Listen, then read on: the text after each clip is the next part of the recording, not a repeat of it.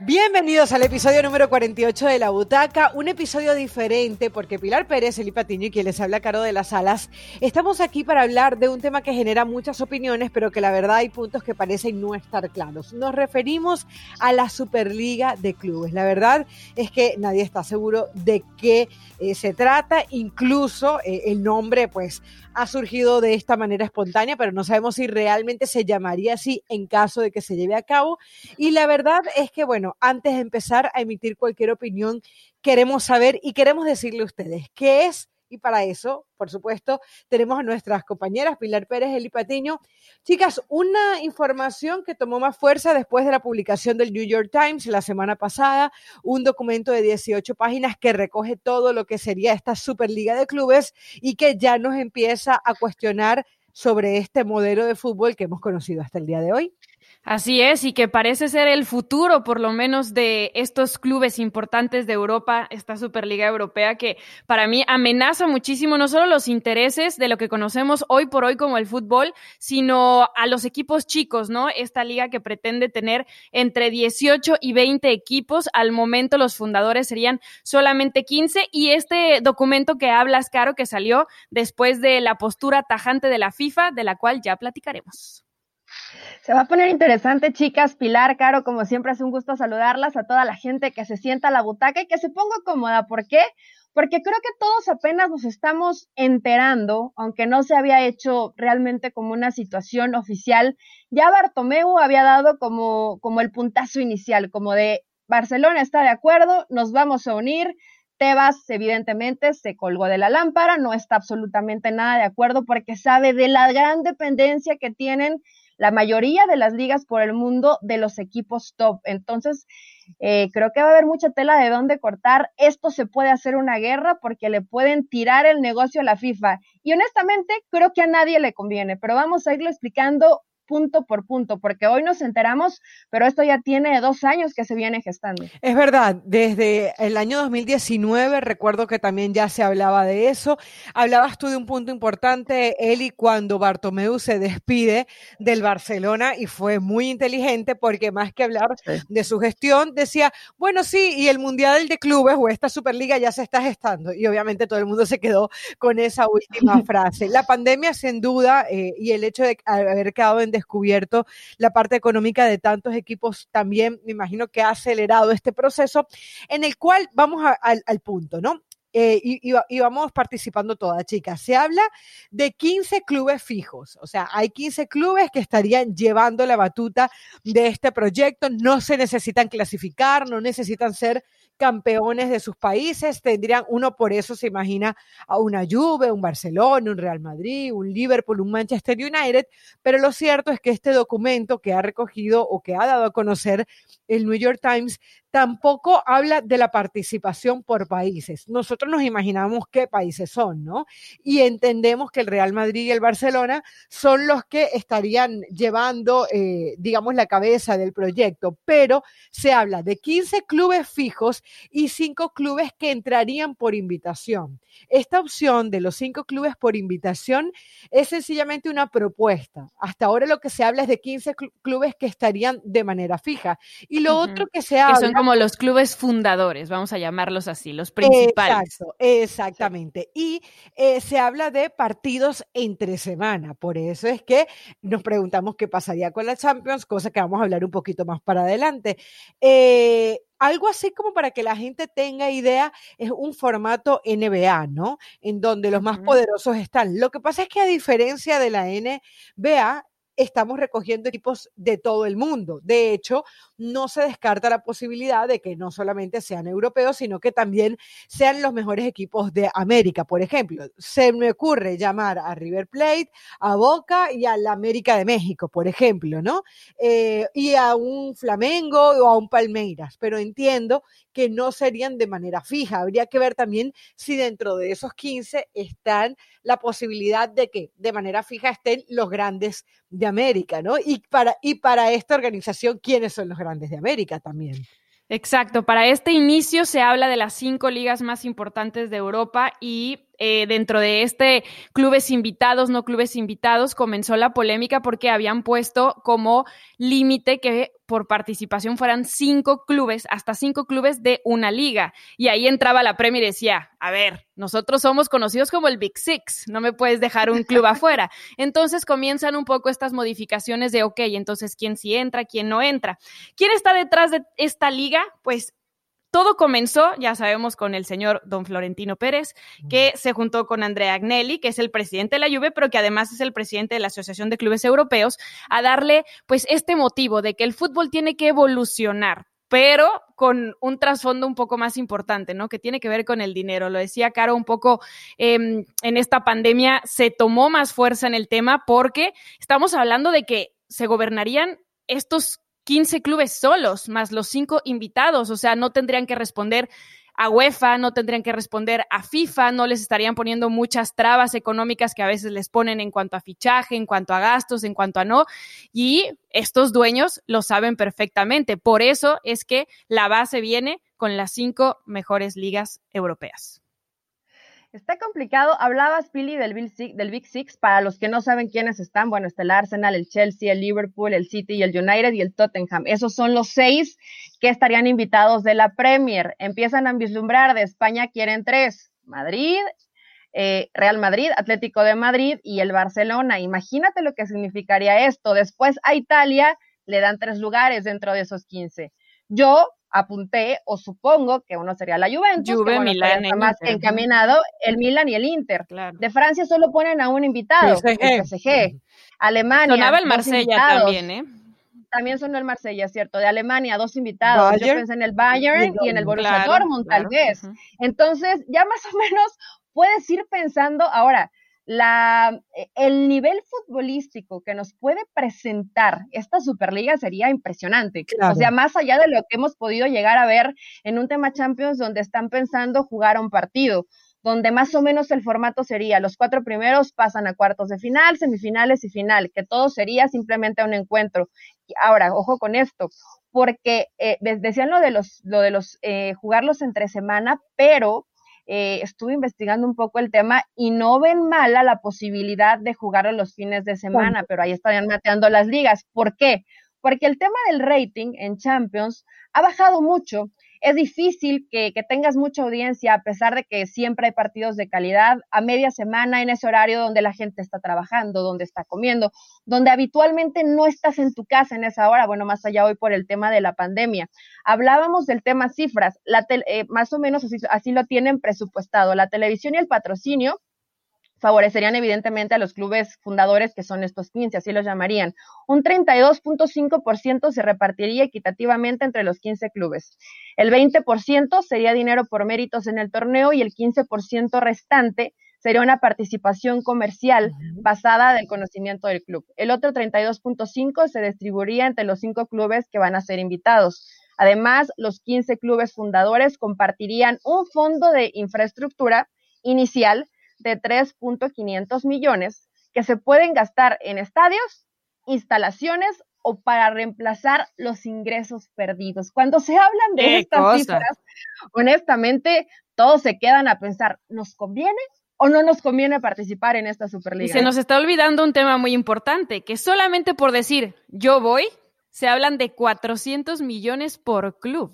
No, una locura, una locura. Bueno, yo leí 350 millones, pero tal vez sean de euros, ¿no? Depende de la conversión, exacto, de, euros. o de dólares.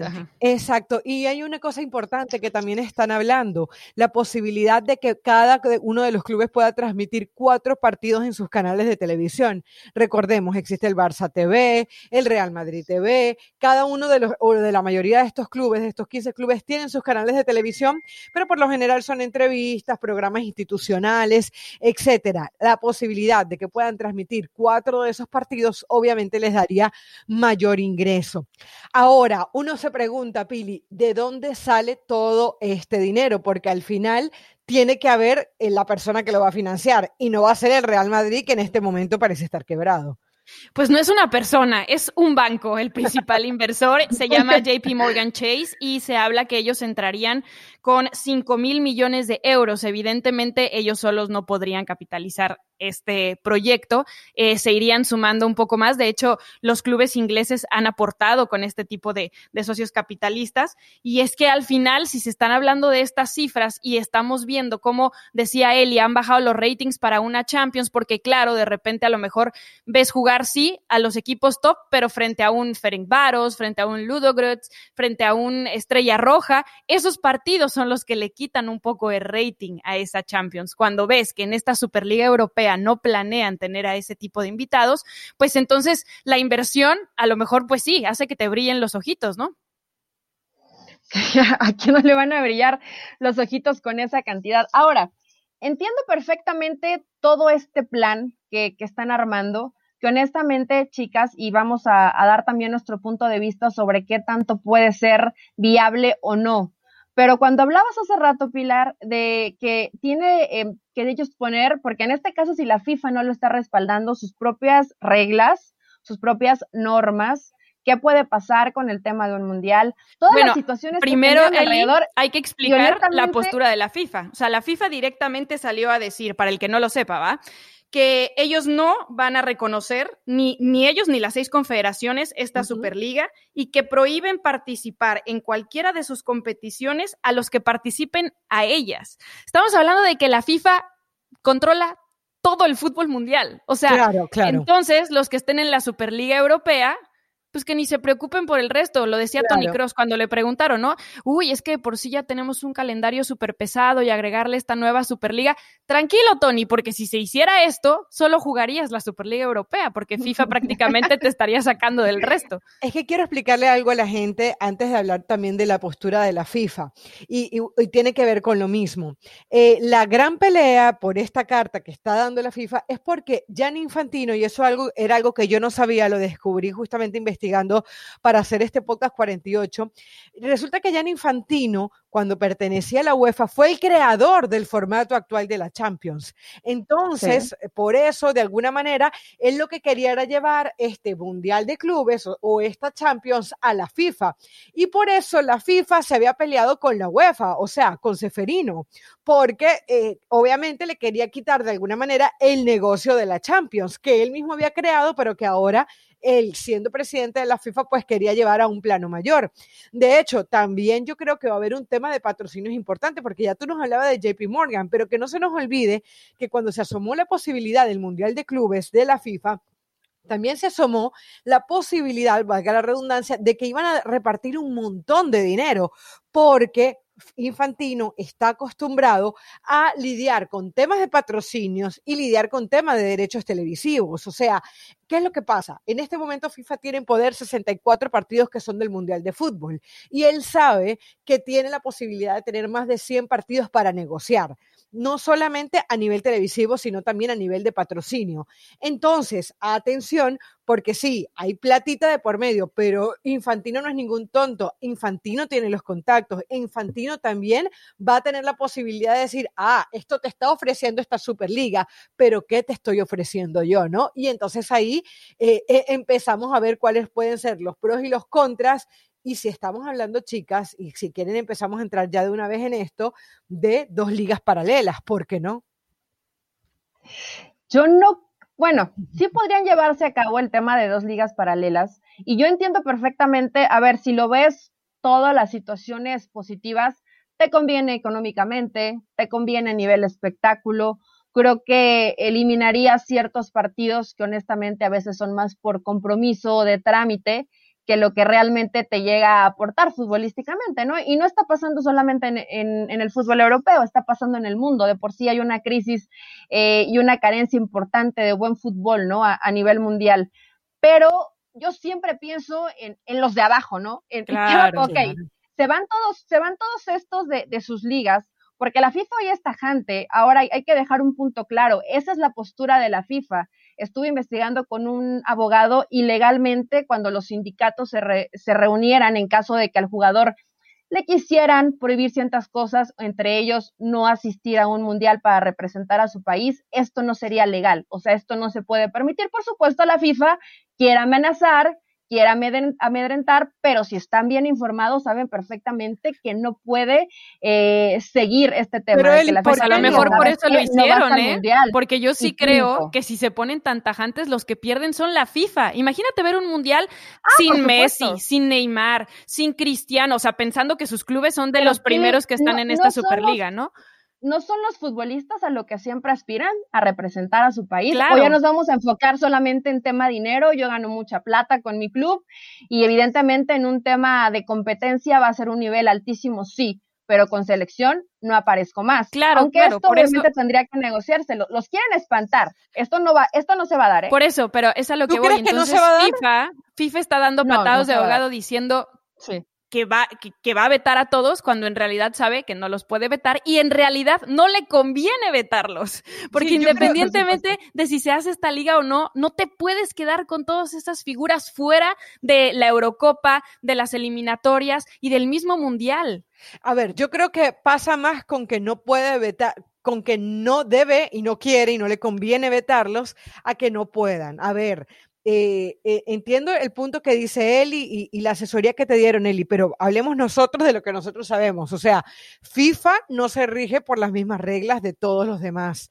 Eh, FIFA, o sea, ahí entraría, entraríamos en otro tema. De hecho, recuerden cuántas asociaciones han sido desafiliadas porque de alguna manera la justicia ordinaria se mete en la justicia deportiva. Atención. O sea, esto no va a ser así como así. Ahora, yo creo que hay algo que lo que tenemos que estar de acuerdo. FIFA y UEFA están condenados a entenderse y a ver a qué negociación pueden llegar, porque ellos saben que esto no les conviene y que ellos han dejado crecer a estos equipos que ellos mismos han amparado, porque a ver, ¿quiénes los han hecho poderosos? Ellos mismos. O sea, eh, cuando antes no había fair play financiero, cuando sabemos que eran los beneficiados en los sorteos, cuando sabemos que de alguna manera siempre se alimentó el espectáculo en torno a estos poderosos. Y estos poderosos hoy se sienten autosuficientes y dicen, ¿saben qué? Yo tengo bastante. Ahora, hay un tema que no es sentido, que se ha tratado tanto y que a mí me llamaba la atención, es quién le pone el orden quién es el referee de, esto, porque... No puede ser juez y parte, no va a ser un Florentino. Florentino es el gran organizador de este tema, que entre otras cosas, ojo, también en estas 18 páginas entiendo que se coló una información que diría que el Real Madrid y el Barcelona de por sí ya tendrían 30 millones de dólares más, o, o 40 millones de dólares, 30 millones de euros, por ahí más o menos es en la cuenta, tendrían ellos más plata solamente por llamarse Real Madrid y Barcelona. Entonces ahí dice el Liverpool, por ejemplo, ah, pero ¿y por qué yo no tengo ese dinero? Me explico, cuando el fundador de esto es uno de los principales interesados, porque es el presidente del Real Madrid, entonces, ¿quién te dice que las decisiones arbitrales, que el tema de las localías, o sea, todo, todo el tema de justicia no pasa por quien lo dices tú, Pili, es juez y parte.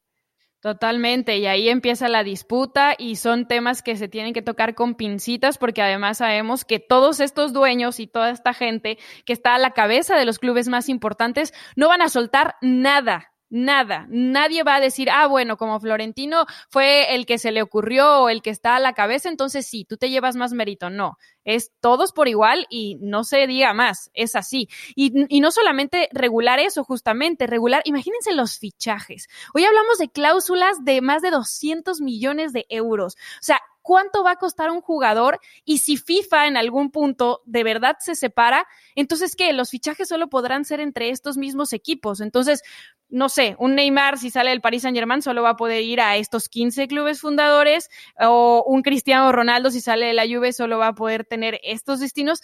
¿Y por cuánto dinero, no? Porque solamente va a poder ser entre ellos, no sé, me parece que todavía tienen que aterrizar muchas cosas, pero se dieron prisa porque también sabían que en este 2021 terminaban ciertos eh, contratos televisivos de competencias como la misma Champions. A mí me parece que es una propuesta interesante, que creo que al final te tienes que sentar a, escucharla, mm. que no sé si realmente la, situación es que quieran acabar con el formato Champions y que la Superliga sea o que ocupe el lugar, digamos, que, que termina ocupando la Champions y te ahorras todas esas fases que te enfrentas a equipos que realmente en cuanto a rating y en cuanto a ventas no te funcionan mucho. Es También que te estarían, Eli, dando las fases finales de la Champions cada semana. Sí, Pili, pero imagínate lo que es el, el, dinero que implica y el espectáculo y lo que significa para cada uno de estos jugadores tener ese, ese alto nivel. Ahora, los calendarios también están muy apretados. Honestamente, yo creo que al final se tiene que negociar, porque no mm. puedes provocar esta revolución, porque la FIFA tiene su postura y no la vas a mover de ahí. Bien dice Caro, nunca se han manejado de una forma transparente en cuanto a la en cuanto a las reglas o el reglamento, pero también es cierto, los jugadores pueden decir, nos vamos a paro y a ver quién pierde más. Y la que pierde más es la FIFA, por donde le veas, ¿eh? Por donde le veas, la que pierde más es la FIFA. Entonces, si te pones en esta postura intransigente, creo que no vas a terminar ganando absolutamente nada. Que necesitas, creo que renovarte, es cierto. Que ya hay muchas eh, televisoras, como el caso de, esta de, Francia, de Media Pro, que ni siquiera pudo pagar, hoy están pensando en comprar a Fox México, eh, etcétera. Hay muchas que están llevando a la quiebra, está faltando inversionistas, está faltando dinero. Entonces, o te renuevas o te quedas. Y yo creo que sí tiene que haber una renovación, tal vez inclusive en un formato Champions, pero tanto así como me deslindo, hago mis reglas, hago mis normas, hago mi propia liga y la FIFA que haga lo que quiera, honestamente, no creo que suceda, ¿eh? Y, Florentino, yo sé que su mente es maquiavélica, pero no creo que, se llegue a tanto. No creo. No, no, no, no. De, su mente, su mente es, de billete verde, no maquiavélica. Solo piensa en kichink caja. Claro, eh, pero bueno, lo de maquiavélico yo creo que se refiere un poco al tema de que no tiene escrúpulos para muchas cosas, ¿no? Por eh, ejemplo, lo de Lopetegui. Armando, lo de claro. en su momento llevarlo a Real Madrid y luego sacarlo. Y pero, a ver, pero el tema es que, por ejemplo, hoy Florentino, desde el punto de vista económico, no está bien parado, porque han salido a relucir los números del Real Madrid y nos estamos dando cuenta que el Real Madrid no tiene para comprar jugadores. Y uno dice, a ver, la cabeza de este Real Madrid es la que me está proponiendo hacer esta Superliga de Clubes. ¿Qué tan inteligente es realmente para poder manejar los números? Ojo ¿no? Y ahora, hay algo cierto, la FIFA se ha mantenido por mucho tiempo como la reina y señora de un fútbol que ha ido evolucionando. O sea, a lo que me refiero es que difícil es encontrar en otros deportes que haya un ente tan respetado, tan único y tan monopólico, porque también es cierto, ¿no? Es prácticamente una utopía lo ha logrado la FIFA. O sea, a ver, recordemos, por ejemplo, los procesos por lo que ha pasado el boxeo, en donde se ha dividido, en donde eh, hay, hay, peleas por un lado y peleas por el otro. Eh, lo que hablábamos el otro día de del, béisbol. El, la MLB es la que termina recogiendo a los mejores jugadores de béisbol. Y luego salió el Mundial de Béisbol. ¿Y quién fue el primer campeón? Japón, por ejemplo en donde no representaba de alguna manera los que eran los mejores jugadores. Entonces, lo que es que el fútbol pareciera estar condenado a una transformación que, si les digo mi opinión, yo no quisiera, porque yo soy, yo me confieso romántica del fútbol, o sea, por ejemplo, yo recuerdo lo que pasó con el Ajax y el Real Madrid, entonces le vamos a negar a los hinchas del Ajax, a la escuela del Ajax, a los futbolistas del Ajax, al a Ten Hag que trabajó en ese momento, la posibilidad de ganarle a un Real Madrid y dejarlo fuera de la Champions League o un Leipzig que fue eh, impresionante. O sea, también es verdad que eh, eh, la Champions League se convierte en la vitrina de clubes pequeños que aparecen cada vez menos, pero que siguen apareciendo. Entonces, negar esa posibilidad desde la deportividad a mí me parece muy triste.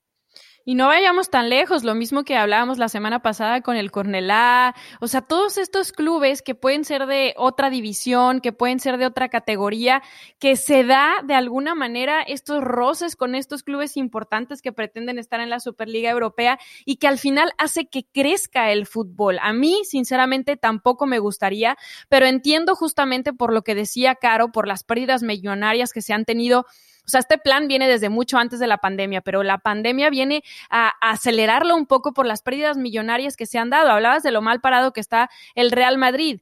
Y ok, sabemos de dónde se llenan las arcas del Real Madrid, pero imagínate si un club como el Paris Saint-Germain, que tiene atrás todos los petrodólares, acaba de anunciar que van a tener una pérdida a futuro de 204 millones de euros, ¿qué se puede esperar del resto? ¿Me entiendes? Porque normalmente siempre vemos que el City y el Paris Saint-Germain son los únicos que no se tambalean.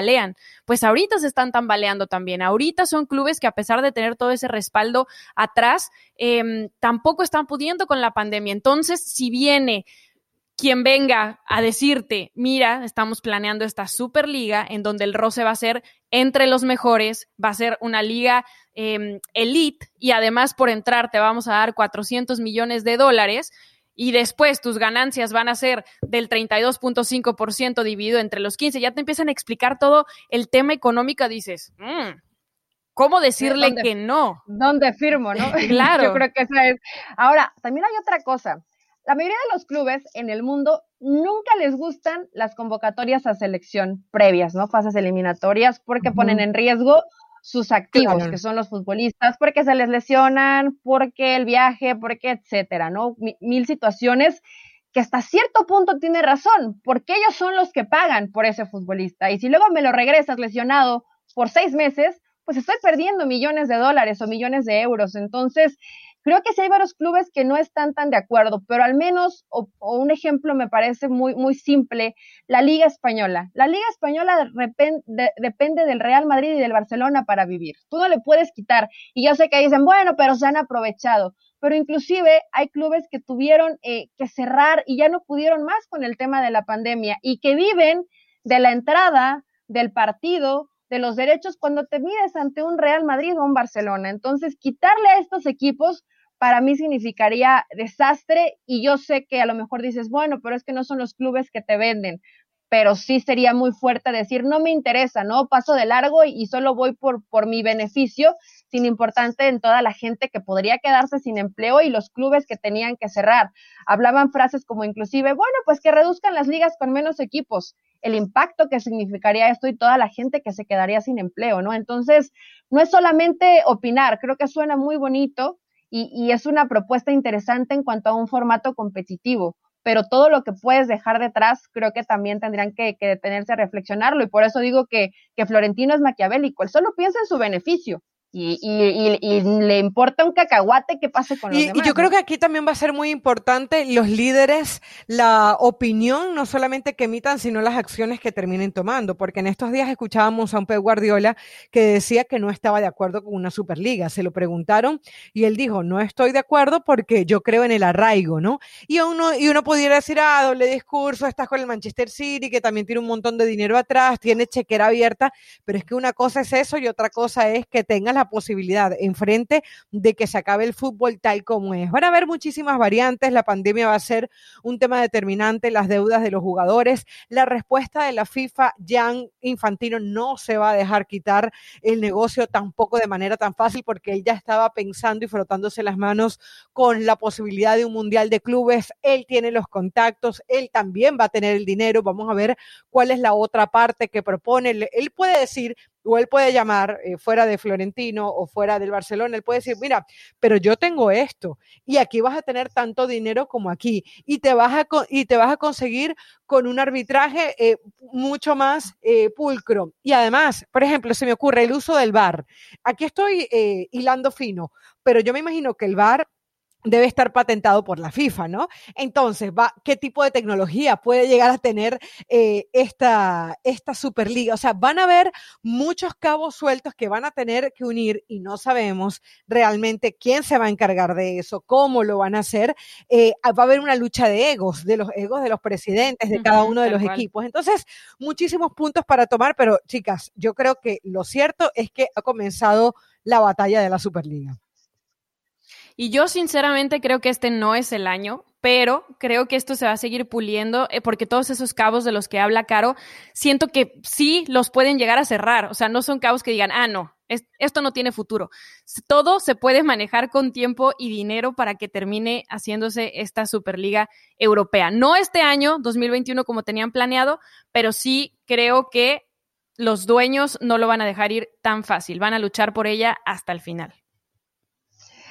Ay, pues yo quiero que avance el tiempo para ver cómo se termina resolviendo y puede, creo, Pili, que sí pueden hacerlo, pero no está fácil, ¿eh? El tener el respaldo de FIFA y de mucha gente de, muchos años dentro del fútbol eh, no es tan fácil. Y lo vi, digo, voy a poner un ejemplo totalmente eh, burdo en, en comparación, ¿no? Pero lo vimos en la Liga Mexicana y la Liga Balompié. Quisieron hacer la liga, su liga por su propia cuenta, claro, guardando las debidísimas proporciones, que es como hablar del cielo a la tierra. pero, pero no es fácil, ¿eh? O sea, el que digas, ah, yo, yo hago mis propias reglas, yo eh, tengo mi estructura, yo pongo mis equipos, sí, eh, a lo mejor te va a funcionar uno, dos años, pero después creo que se necesita de un todo y no por nada la FIFA, que por supuesto que ha cometido errores y se ha equivocado, pero creo que también ha habido puntos para evolucionar y para la mejora del fútbol. Por eso creo que no es tan sencillo que se haga esta separación. Honestamente, creo que ni siquiera va a suceder, pero que al final van a negociar y van a cambiar un poco el formato, a mi parecer, de la Champions, que es lo más parecido a lo que ellos pretenden. va a ganar el dinero, va a ganar la deportividad, van a ganar los jugadores, van a ganar los entrenadores, va a ganar FIFA, va a ganar Seferín. ¿Quién va a ganar en esta batalla? Bueno, nosotros queremos escucharlos, así que por, por favor interactúen después de que lleguen a este punto con nosotros, con el hashtag la butaca ESPN, arroba eli-pato, arroba Pilar Pérez R, arroba Carodelas. Ahí vamos a estar atentos a sus opiniones porque al final Nadie tiene la bolita de cristal, pero todos queremos saber qué va a pasar con el fútbol. ¿Se avecina un nuevo fútbol? Todo indica que sí. Nos encontramos en el próximo episodio. Chao, chao.